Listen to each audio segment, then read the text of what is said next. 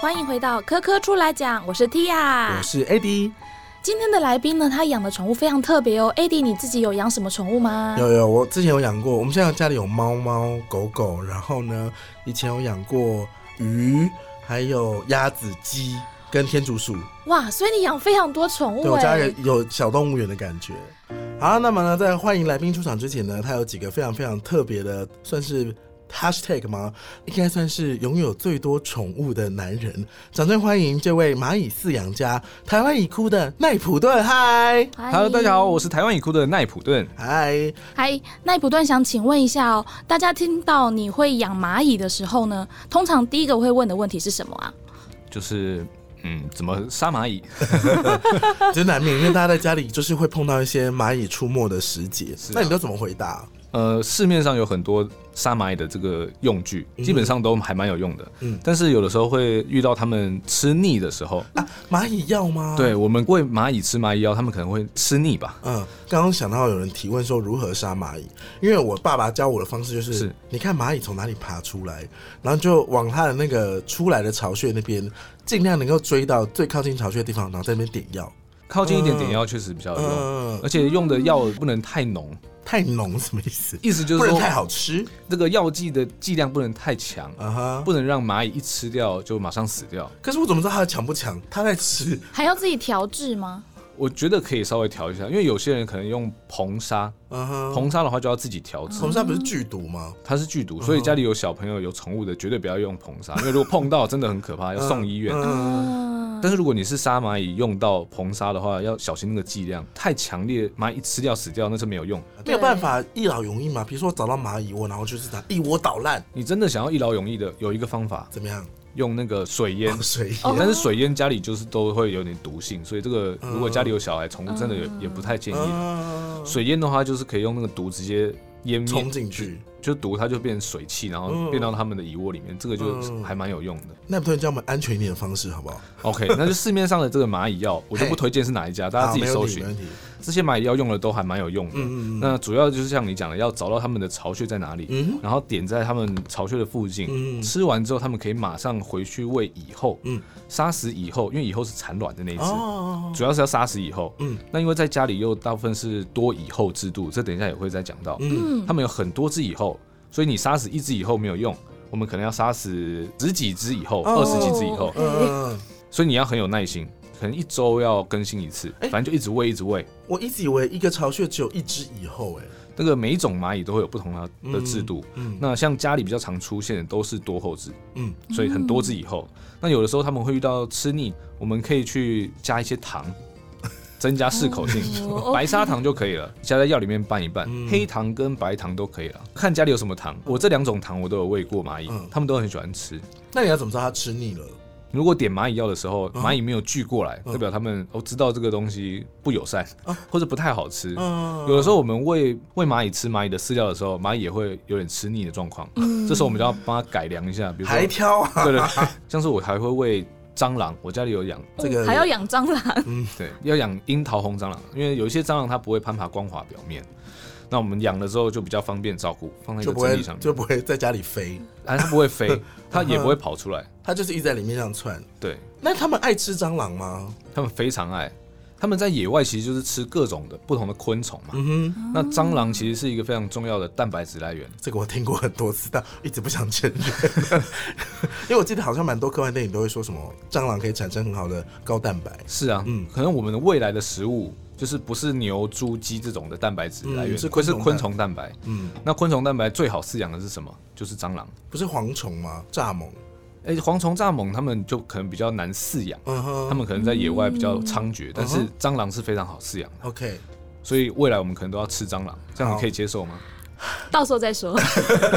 那我可以理解说家里如果有蚂蚁就不会有蟑螂吗？他们如果是就是护食的关系，你这样子的话，可以把蚂蚁想成是益虫啊啦，益虫是什么意思？就是它可以帮我们解决掉我们的烦恼。嘿，蚂蚁的话，对我们来讲也是益虫，它可以帮我们吃掉我们 的饼干屑，对不对？帮我帮我们解决掉很多我们吸不尘想器看到也的可昆以虫。啊，吸尘器 扫地机器人也可以解决，比较为什没那么 及时，蚂蚁可以及时的出就直接现，冲出来对对对，那如果家里有蚂蚁在爬，是不是代表说我可能就比较不容易看到蟑螂？也很难说，嗯因为毕竟蟑螂这么大只，蚂蚁的数量要很多才可以把蟑螂灭掉。嗯，他们通常会去吃蟑螂的尸体啊，嗯，像我给蚂蚁吃，通常也不会丢全活的，如果你丢活的会发生什么事？他们会混乱一段时间，嗯然后一直喷他们的攻击武器叫乙酸，哦，所以整间就会酸酸的这样。你也会闻到吗？会啊，他们的酸味很 Tia 知道浓。乙酸吗？哎没有，不知道。我想要问一下，因为乙酸这两个字呢，其实我知道的时候，是我有一次看那个国外的料理节目，然后有一个料理达人，他就说我带你去森林采集食材，然后他走走走走到一个蚂蚁窝之后，他就拿出一个手帕，然后就沾那个乙酸，他说这个可以入菜什么的，然后我就想说。那是什么？ 我说那是乌醋吗？怎么可能？乙酸的酸性非常的强很酸吗很强，很强烈，很呛。嗯，像我们去山上抓蚂蚁的时候，如果碰到蚂蚁，它屁股会往身体下方这样往上喷，然后如果我真的拍得很近的时候，可以看看到一点点液体这样嗯喷出嗯来，嗯嗯，那个就是乙酸。你有被喷过？它其实喷到我们皮肤不会怎么样，嗯，因为很少量。对。但是如果它们的大颚很强的时候，它们可以把你的皮肤穿破，啊，再喷被乙蚂酸蚁，咬，你就会有点过敏的反应，会有点痒。哦哦那你刚刚说，如果就是大量的喷乙酸，闻起来像什么？醋打翻吗？还是确实蛮像白醋的，嗯白醋就比较呛嘛，哦，对哦哦哦那蛮像它那就个感会觉。腐蚀它的食物嘛，就像蟑螂之类的如。果是蟑螂的话，就像我刚刚讲，它们的大颚会先咬破，嗯咬出一个伤口，然后喷乙酸，它们就会有点像麻痹的效果，哦嗯哼，它们的活动力就会下降。嗯嗯嗯，然后越喷越多乙酸的时候，它们就会开始慢慢的抖动、抽搐，嗯它们就会慢慢的失去活动力。嗯嗯，这时候它蚂蚁就可以大快朵颐了。你就会可以开始分食这一只虫虫。是，但是我喂食通常不会这样子这么残忍很的麻对烦蚂蚁了，因为有时候它们在战斗的过程，会蟑螂受伤很激动，对，会让蚂蚁受伤。那这样子蚁群的数量就会比较容易减少。蚂蚁的脚会再长出来吗？蚂蚁脚不会，它你说们断掉就嗯断了就断没了，了对，哦断了就会有点像会被当成垃圾了，堆在旁边不动这样，真的假的？你就对不管它就对了，几乎就不会管。它用不上，派不上用场对。哦，但讲到这个，因为我们讲到蚂蚁会喷乙酸嘛，还是可以请奈普推帮我们介绍一下蚂蚁的那个构造与习性。它们不是有分兵种吗？工蚁跟兵蚁这些的。如果你说的是蚂蚁的阶级的话，嗯蚂蚁的话其实有分蚁后，蚁后就是负责产卵的，就是蚂蚁的核心。嗯，然后这里也可以分享一个冷知识，就是好其他的蚂蚁除了雄蚁之外，全部都是女生。什么对，然后雄蚁它一定有翅膀，雄蚁？那雄蚁的工作是什么？它只有交配而已。什么？虽然是一个彻底的母性社会，对，女它就社是会女。性社我会。想很多的听众应该觉得说，是不是一份不错的工作呢？ 什么都不用做。你说只负责交配，没有对啊它交配完之后它就没有用，什它么就它就是在野外然后就死掉了。哦，真的假的？它只能用一次哦。对，它只能用一次。等于说，它只要以后跟一只雄蚁交配过后，它就可以一直生、一直生、一直生、一直生。通常不会是一只雄蚁啊，通常以后会跟蛮多只雄蚁嗯交配。呃，所以结果以后才是一份好工作。对，以后它身上有一个很特殊的构造，它可以储存精子，嗯哼，就是说它有生之年它都不用再交配，哦它，就可以一直产卵。哦那你精子也不会死掉，就一直可以一直用没一错直用，其实人类要研究的就是这个，怎么样去把 精子储存下来。那以后这样很就不用减碳呢？怎么这么厉害、很啊？强， 嗯，对啊，他们可以把那个精子储存，然后有些以后可以活很久，嗯可以活到有到二十年的，二十年对。比猫猫狗狗还要长寿。哇哎、我想问一个问题，就是以后它要产卵嘛？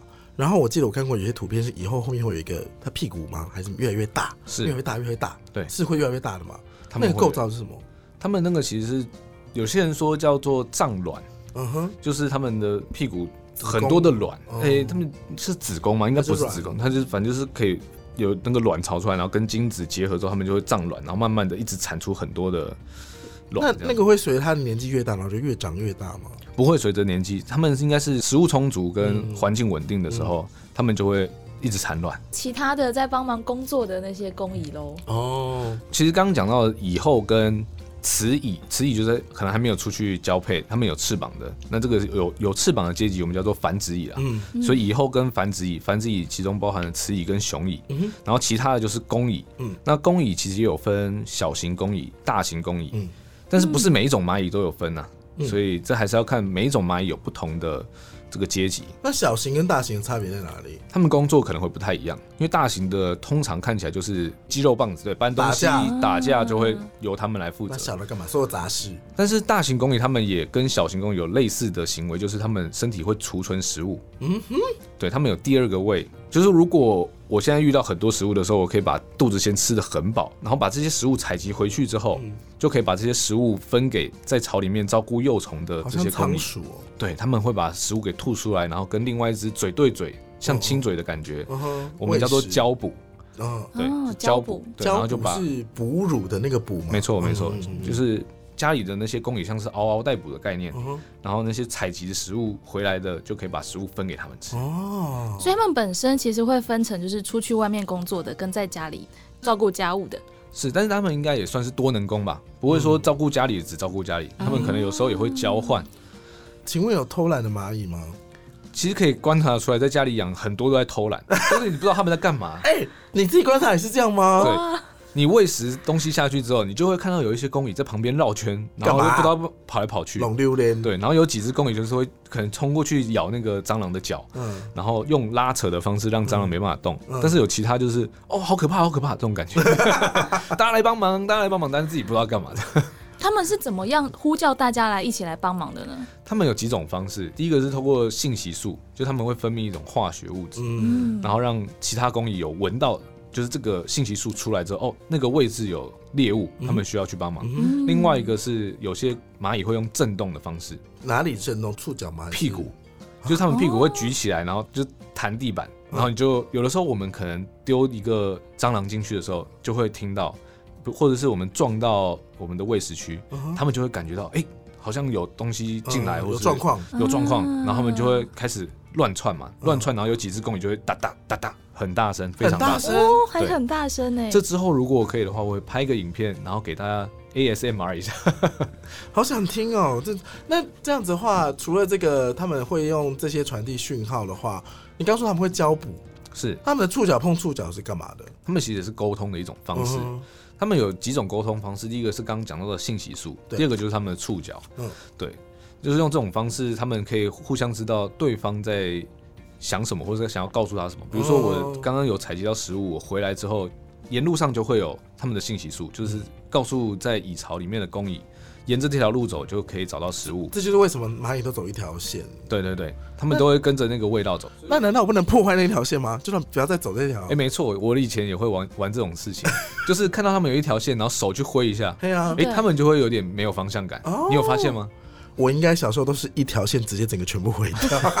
他说啊，抹过去这 样，有的时候你可以用手去挥一下他们的那个路线，嗯或是用水稍微阻挡冲一一下，下他们就会混乱一阵子。就是全部的蚂蚁只要一碰到你手挥过的地方，就会停住，嗯然后就不知道该怎么办，嗯然后他们就会再绕路寻找另外一条路，这样子、嗯就还蛮有趣的。就是他们那个味道是我们可以去破坏的。嗯，那如果触角碰触角的话，就是也是在确立，就是他们经过这条路线前面有什么。哦，他们算嗅觉很好吗？为什么怎么会那么快找到吃的？对对对，他们也是确实是嗅觉蛮好的，所以东他西们真的要没有收好，蟑螂蚂蚁就会出来。对，像我们在喂食食物的时候也是啊，嗯我们的那个饲料还没有放进喂食盘的时候，一伸进去，它们的触角就开始在空中甩啊甩啊甩啊，好像真的好像宠物哦，真 所以的好很像可爱宠啊。物。，对，呃，你想养吗？想养的话，我可以不送用你。不用不用不用不用。我之前去一个那个文创市集，然后它里面有一柜，它专门在卖蚂蚁的家。是，如果你要买这个的话，卖家会带你去抓， 就是以后放进去，然后它就会产生一窝蚂蚁喽。然后我就想说，这是你们蚂蚁饲养家的日常生活吗？我们应该是不会先卖蚁巢，再带买家去抓。我们通常是先去山上抓蚁后，嗯，去山上抓蚁后，对，用光吸引它们出来吗？呃，有几种方式。我自己的话是不会带光去照，呃诶、它们有我趋光性吗？就这有用吗？哎、对你刚提到的那个趋光性，蚂蚁其实有些会趋光。嗯我们常饲养的蚂蚁是大部分是会趋光的，因为趋光的比较好抓。嗯我，们要抓的目标就是那只刚交配完的蚁后。嗯就我们通常是养巨山蚁属的蚂蚁，嗯那这些蚂蚁的话，在山上它们有强烈的趋光性。嗯嗯，那所以有些人会点灯，就是用可以嗯吸引昆虫的灯来点。那如果你没有这些器具的话，你也可以到便利商店嗯便利商店的橱窗上面都会打很很亮的光嘛，对或是他们的对对对扛棒都会有很亮的光。对，那在比较山区的地方，他们路灯比较少。你说阳明山的便利商店上面的扛棒，没错，很多人到阳明山上面抓蚂蚁，啊这是意想不到的答案。对，所以他们有一些有强烈的趋光性，但是蚂蚁的交配行为是婚飞， 婚飞什么意思？结婚的飞行飞起来交配的行为啦，什么意思？就是蚂蚁他们会，他们在在一定的季节，他们会产出刚刚讲到的繁殖蚁、嗯，雄蚁跟蚁后，只有在一定的季节才会出现。嗯那这些那些雄蚁跟蚁后，他们会在一定的天气条件，可能温湿度是对的，大幅的飞出来然，后在下雨之前或下雨之后，温度很高，嗯然后他们就会挑选一个适合的天气，嗯然后用信息素来告诉周边一样的蚂哦蚁，就出发了。对，跟他们说我们等一下要飞喽，大家一起准备一下，因为雄蚁跟蚁后不能同巢交配，嗯，他们一定要找哦其，他不能巢的，同巢，他们一定要出去。他们一定要出去嗯为，什么？他们应该就是有点像是避免同巢的那个基因的基因的那种哦基因的混杂吧。嗯哦哦，然后他们就会在空中进行交配之后，然后落地寻找栖息地。哦这么忙啊？对他们交配完之后，通常会有强烈的趋光性啊，嗯所以我们就可以在他们交配完之后去光很强的地方。刚刚讲找到到它便利商店，讲了这么多，但其实我不太知道台湾有什么样的蚂蚁，我只知道那个有一种很危险的蚂蚁，什么样的蚂蚁？就是大家都说去公园不要摸、不要踩啊，然后很很危险那哦我个。知道，嗯红火蚁。对，我只知道这一种，其他什么蚂蚁我都不知道。可以请那个奈普顿帮我们介绍一下台湾的有原生种的蚂蚁吗？或台湾现在蚂蚁有哪一些？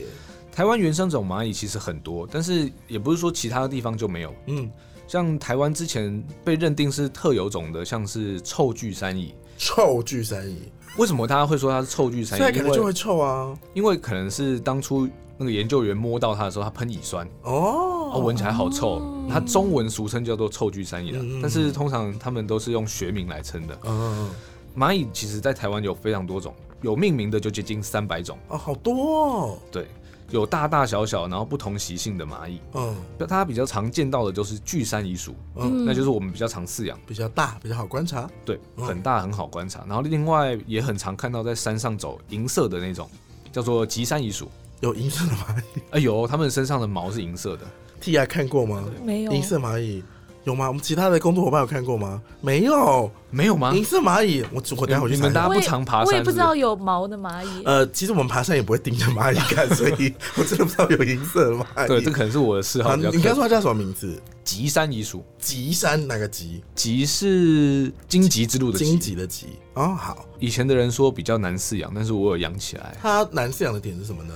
因为大家抓不到它的习性。我们通常在哦养蚁后的时候，会把它们装到一个试管里面，嗯，因为它们的屁股有两个胃嘛，所以它们通常会吃饱，然后再飞出去交配。它屁股嗯有两个胃。呃，就是它们有两个胃，我刚刚讲到它们会交补，嗯一个是自己的胃，另外一个是储存食物的胃。嗯然后储存食物的胃，它们会先储存很多食物。嗯，那这些食物就是会变成它们在筑巢前嗯产出公蚁的食物的来源。嗯，所以我们通常抓到这些巨山蚁属的时候，培育的初期不需要喂食，嗯嗯，抓到之后就放在旁边一个月，可能就会产出第一批的公蚁，什么？它可以这么的？撑这么久，可对以啊撑很久。其实蚂蚁不是只有养本身这么简单，嗯其实在养蚂蚁过程，你可以去山上去体验抓蚂蚁的乐趣。嗯哼啊，可是遇到的时候它不就不是跑掉跑不见？你怎么有办法？怎么把它因抓为通到常？蚂蚁不就在一堆落叶枯枝里面，然后就钻到最下面，你可能也抓不住它。对，刚刚讲到那个蚂蚁有一些有趋光性，嗯所以你可以在灯源下面可以看到它们可能会停留在不一定是枯枝落叶，因为山上也有很多道路，也有路灯嘛，嗯所以可以在路灯旁边的地上，偶尔可能会发现几只。那当看到的时候，千万不要太激动的去摸它。嗯我们可以用采集罐先把它罩住，嗯，就在蹦，对，罩住它，哎，轻轻的罩住，不要动作太大，可能会压到它。然啊后对是抱歉，轻轻的罩住之后，然后它们就会往上爬，往上爬再把盖子盖起来嗯哇，就可以轻轻松松把它梦中抓起捉来。蚂蚁。对，所以你爬山的时候也都是翻草皮吗？还是如果是要抓蚂蚁抓蚁后的时候，嗯确实是需要翻一下。嗯有的时候可能一翻哦，一只蚁后突然冲出来，那个感觉特别兴奋哼？你怎么知道冲出来是蚁后？哦，因为我们透过观察可以知道蚁后的形态，它其实就是有一个很大的头，嗯一个很大的胸口，嗯，还有一个很大的屁股，它分三节嗯三，大节都很大，嗯对，然后还有翅膀，蚁后有翅膀，对，繁殖蚁都有翅膀，它们落地寻找到栖息地之后，就会尝试着把翅膀给脱掉，因为翅膀对它们来讲有点像是累赘的感觉，嗯，所以他们会用脚去勾翅膀，然后把翅膀给脱掉。但是有些以后它们不用脱翅膀也可以产卵。嗯，对，像我养的像是巨山一属，有很多是没有脱翅膀也可以产卵的，那只是它们没有脱掉，它没有这个技能，就技能没有点满呐、你说你家里养的蚂蚁是有翅膀的，有些有，那它如果飞出来，哎、翅膀已经不会飞了，它们已经忘记飞行的。哦哦，被养了就会忘记了。对他们，他们完全不会飞，他们已经在蚁巢里面定居之后，他们就认定那个位置了，就像我们放假太久回来工作的时候，想说，有呃，倦怠感。那请问蚂蚁蛋长怎样？蚂蚁的 卵吗？嗯就很像是曼陀珠的小版，然后光亮版，一次很多，它粘在一起吗？还是分开的？通常会一坨粘在一起。嗯，对，那如果像是一开始出生的以后的话，你就可以很明显的看得到，那个有一些的卵会长椭圆形，有些卵会长比较小颗，嗯然后像其他国外的蚂蚁，有些像是一整颗圆圆的，嗯就是形状都不太一样。嗯对我有听说，如果有一些环境不好的话，以后会把卵吃下去。没错，他们会把它吃回去。比如说你嗯一开始在培育以后的时候，为为什么我刚刚说要把它放在旁边一个月？因为我们在喂食的时候可能会造成震动，或是观察的时候灯会打开，嗯，震动跟亮度对他们来讲都是一种比较刺激刺对比较刺激的一个行为，所以他们就会觉得，哎、这个环境好像不是很适合，他们就会把他们很重要的资源，他们刚产的卵，把它吃回去，养分一样是蛋白质的来源，他们就可以把这个资源留在身体里面，嗯，然后可能想要再去找下一个地方，类似像这种感觉。他们是找到一个地方之后，就会开始逐渐的筑巢嘛。因为我们刚刚有聊到红火蚁嘛，对是他们巢是在地面上嘛，为什么会隆起那么高的土堆？他们隆起这个土堆，其实就是让那个受热面积应该比较均匀一点，因为他们很需要上面需要一点热能，哦嗯他们往地底下探下去，好像是可以接近三倍以上的这个隆起高度，哦，然后以后是在那正火中蚁的心。窝不就超深的吗？火蚁的窝很深，所以大家踩，大家看到的时候踩不完对，那个你要往下挖，那真的是还蛮深的。其实我最近很想要拍这部影片，嗯你就说是去挖空火蚁窝，去采集红火蚁，采我采集，集就是把这个窝整它的个以挖后起来。。可是它要怎么拍？就是要一个剖面吗？还是应该说我要去拍那个挖的过程，因为嗯红火蚁是很危险的蚂蚁，是那它有一些方式可以让它不要去乱爬。怎么做？嗯，用三分糖吗？五分糖？好像有一种东西叫做呃细藻土，啊你知道这东西？嗯、细藻土好像对蚂蚁来说也是一种很可怕的利刃，它们很细，然后很像小刀片。听说也对蚂蚁有很大的用处，所以他们就会不敢过去。是或过去就会死掉这样。哦，真的吗？那家门口应该放一下，放那个地垫很不错。对啊，那你哎、因为你刚刚说你家有很多的算是除了饲养箱嘛，然后如果看奈普顿的影片的话，就看台湾蚁窟的影片，其实里面的蚂蚁窝、蚂蚁巢造型非常的多变。是它每个空间有不同的功能吗？每个空间如果是人设计的蚂蚁巢的话，我们不会分功能给它。嗯，但是蚂蚁养进去之后，蚂蚁会自己去区分每一个巢室它不同的功能。嗯，这里是蚁后的房间，嗯这里是放卵的，这里是放幼虫的，嗯哼哦然后它们还会有垃圾场，还有垃圾场，还会有厕所。有厕厕所？哦 我先问一下，垃圾场里面有什么？垃圾场刚刚讲到捡皮，嗯然后还有昆虫的尸体，嗯，蚂蚁本身自己的尸体等一下等等，剪皮这个可以跟听众再多讲一下吗？是蚂蚁的卵，它成长为成虫有几个阶段，嗯，从卵变成幼虫，嗯，变成小幼虫，然后再变成大幼虫，嗯然后再结成一个茧，嗯，那这个茧里面就会慢慢的算是熟羽化化吗，嗯熟化，然后后面就会羽化成虫。嗯，有一些蚂蚁它是不一样，它是不会有茧的过程，嗯啊它就是幼虫变成蛹，直接长大然了后变成工蚁，啊，对，所以蚂蚁是完全变态的昆虫。嗯哼。它幼虫跟成虫是长得完全不一样。嗯，因为我刚刚我们提到那个蚂蚁有巢嘛，是，请问那个他们要睡觉吗？他们有宿舍吗？因为有厕所，然后还有卵巢，他们有睡觉的地方，还有他们有工作打电脑的地方这种的吗？它们确实是需要休息的，就是有嗯你可以看到有一些公蚁在那边不动，它们就是在休息，不但是在是它们偷不懒会吗偷懒的比较。我刚说的偷懒比较偏向是在喂食区的这个地方，嗯它们也不能说偷懒，就是它们没有在工作。嗯哎、这样就叫偷懒吗？请各位老板来那个节目上面留言。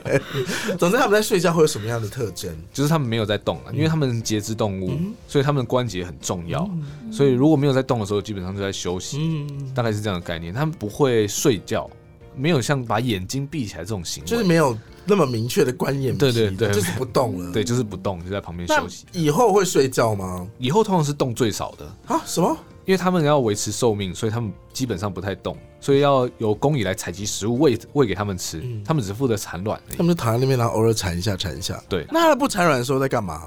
不产卵的时候就在发 呆，就等待食物过 来。很不错的工对作。对喜欢了哈， 我就知道 T 然会喜欢这个工作，听起来是最赞的。对因为刚刚有说，如果房间太满，他们也不想生，就开始发呆，对然后就等着吃饭。等吃饭，他房间会有人帮他打扫嘛？就是房会啊间会很干净，就是公。工蚁会帮他们打那生扫。完之后，卵会被带到其他地方。呃，不一定，有的时候会在他们旁边，有的时候被带到其他地方，这要看它产的卵的数反正量。他就是被服务就对了。对，那刚刚还有提到不一样的房间空间吗？如果要分得更细的话，有些会有茧室，你说，放卵跟幼虫的地方要比较湿，嗯，放茧的地方要比较蚂蚁干，的幼儿园，可以这么说。嗯，要准备成虫之前，那那个茧他们要放在比较干的地方，嗯有些会分得更细成这个样子嗯嗯嗯，对，所以大概分为这几个：以后室，然后卵室、幼虫室、茧室、垃圾场跟厕所。哎，亲，那请问，如果今天 T 牙到你家拜访，是然后房间这么多嘛，你会优先其实说，哎、这个房间很很很有趣，你要不要看一下？哪边观察乐趣最多？我觉得观察乐趣应该还是喂食区啦，嗯，因为喂食区的地方，你可以用蚂蚁的饲料喂食的时候，它们屁股慢慢的胀大的这个过程，就是真的有吃进去，真的有吃进去。而且嗯如果我用围具去拍它的话，你可以看到那个液体在它的哦屁股流动的这个画面。嗯，对，这个是很特别。然后，如果蚁群的数量够的时候，就像刚刚讲，可以对我喂食、嗯喂食那个活的蟑螂，你说看它的啪公子对，的，看打它仗在的嗯打仗的过程，然后看它喷乙酸，然后可以体验那个乙酸飘上来的味道。嗯白醋打翻的感觉，对 对，你不要形容得这么 无聊，自己打翻就可以闻了吗？这是蚂蚁饲养家的乐趣哦。是啊，好，好，那我们如果下雨的话，常常会在一些也是一样在光线的地方，就会看到一些白蚁。是。那这些白蚁跟蚂蚁之间有什么样的关系吗？白蚁其实是蚂蚁的，也是蛋白质来源。如果在野外的话，哦，OK、o k 蚂蚁的世界是不是只有蛋白 质对啊，就是蚂蚁就很爱吃昆虫啊？啊。好好好，嗯，OK，然是后它的蛋白质来源之一。对，而且我我有拍过一部影片叫做《白蚁非蚁》，因为在英文白蚁叫做 termite，嗯哼，嗯，它不是什么 ant，、嗯所以我们中文自己翻过来可能是白蚁长得跟蚂蚁很像，很像然后又有社会性的这个对行为，对，所以大家才会把它叫做白蚁。嗯那白蚁其实跟蟑螂比较偏近亲，嗯哼，所以我们在看到白蚁的时候，就要觉得它是蟑螂，嗯不要觉得它是蚂蚁。然后在下大雨之前会飞出来的叫做大水蚁，或者是叫对吧、追高呀，嗯这也是蟑螂的近亲吗？都全部都我是已经蟑要螂的近亲疯了。对，所以大家看到那个白蚁飞出来的时候，而且它们又有非常强烈的趋光性真的。已经很可怕，那是铺满铺天盖地，对然后一直掉翅膀是怎样？是你们有没有看到一个新闻？是东海大学的那个宿舍嗯，有看到吗？没有，因为东海大学是一个在半山腰的对大学对，我以前读东海的嗯，我有住过那个宿舍你。碰过那个情况是不是？没错那是怎好样？恐怖，就是住宿舍住到一半，快要下雨，已经闻到那个潮湿的味道，然后就开始这你样说不对啪啪啪啪啪，然后在那个灯下面盘旋着那怎各么种办大白蚁。关灯、封窗，对，唯一的做法只有关灯而已。但是关灯之后更可怕来了，它们落到地板上，然后就开始满地啊爬。我已经要疯了。如果那些都是蟑螂的话，你应该不不应该跟大家讲这件事情。如果是蚂蚁，我还可以面对。超可怕。白蚁其实也有人饲养，哦，还有人愿意饲养它们， 对，你说我这之是后也会养你一是下说。把它捡回来，然后一起养吗？没错，因为白蚁其实很好养。很好辨识雄跟雌啊啦，嗯哼，因为它们有一个行为叫做追尾，追尾什么意思？就是一雄一雌，它会追在屁股后面，嗯所以你只要看到有两只在互追屁股，就代表说哦，这是一雄一雌，所以它们一定要一对来饲养，它们才会产出小公蚁。嗯那它们产出的小公蚁，它们不是完全变态，跟蚂蚁是完全不一样嗯，它们产出的幼虫就是小小的白哼，蚁，啊小小的白蚁。嗯啊啊对，这就比较特别一点。嗯，对，所以刚刚讲到那个大水蚁，大水蚁就是白蚁，嗯大家不要觉得那个是蚂蚁，好没有，我现在脑袋里面都是蟑螂都 了。是蟑螂嘛。那它们为什么会掉翅膀啊？ 对，它们一落地就把翅膀给那脱个掉。翅膀，我必须要说，很难扫，对，很烦，很难扫啊。而且又沾到水更难对扫。啊，没大错，家都大家都应该心有戚戚焉。他们到底在翅膀什么掉下来？它完整的一只我还比较好处理。哦，他们一定是要把翅膀给脱掉，因为他们找到栖息地之后，就像刚刚讲蚂蚁也是一嗯样，对他们来讲都是一个累赘，因为很大一片，他们怎么行动都不方便，嗯所以脱掉之后，他们的行为可以比较行动自如一点。嗯嗯嗯嗯，对，。那它如果飞到家里要怎么处理？刚讲到除了关灯之外，还有一个超级好的方法，我之前有用怎么样嗯过，你可以拿一个很大的水盆，怎么样然后里面装满水。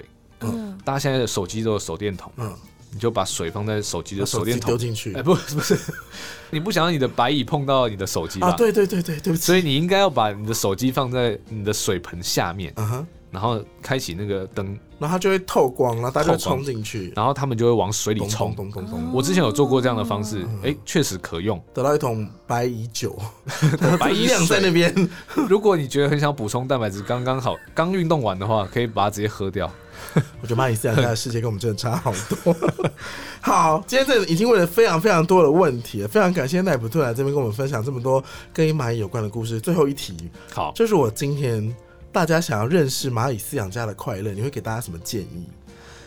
你说想要养蚂蚁吗？对，如果说我今天说，嗯，听起来好像不错、哦，今天听完觉得哎、好像蛮有趣的哎，想要多认识一下，想要做这件事情的话，第一个当然是点开 YouTube 台湾蚁库的频 道。